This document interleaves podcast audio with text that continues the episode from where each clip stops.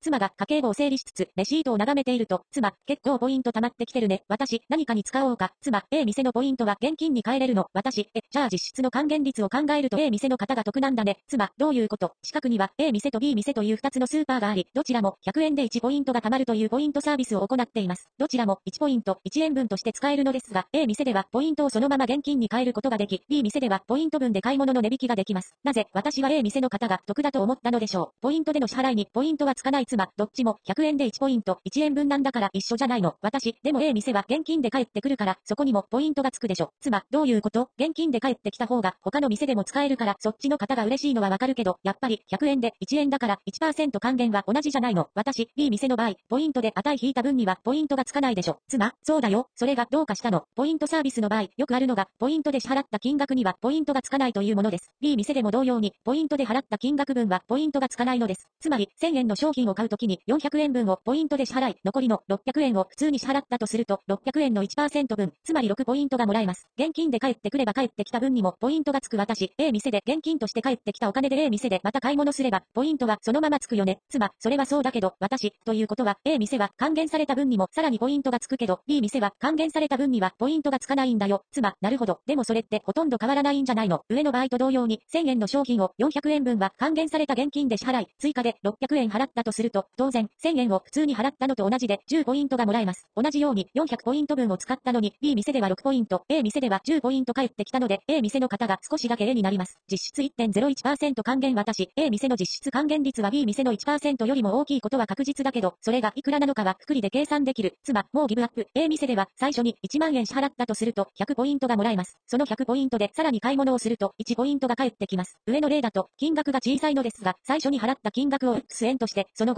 ポイントで支払いを繰り返すとすると、X 円の支払い 0.01X 円の支払い、ポイント 0.0001X 円の支払い、ポイントのように、初めの X 円だけで何重にもポイント支払いができます。結局、上のポイントの合計は 0.01X、0.0001X という無限等比級数の和になるので、公式からおよそ 0.0101X となります。つまり、元の金額 X に対して約1.01%がポイントとして還元されることになります。確かにビビたるものでしたね。まとめポイントを現金に変えれる制度が珍しく、福利的にポイントもらえると思って喜んだののですが、確かにほとんど変わらないという妻の直感は正しかったですね。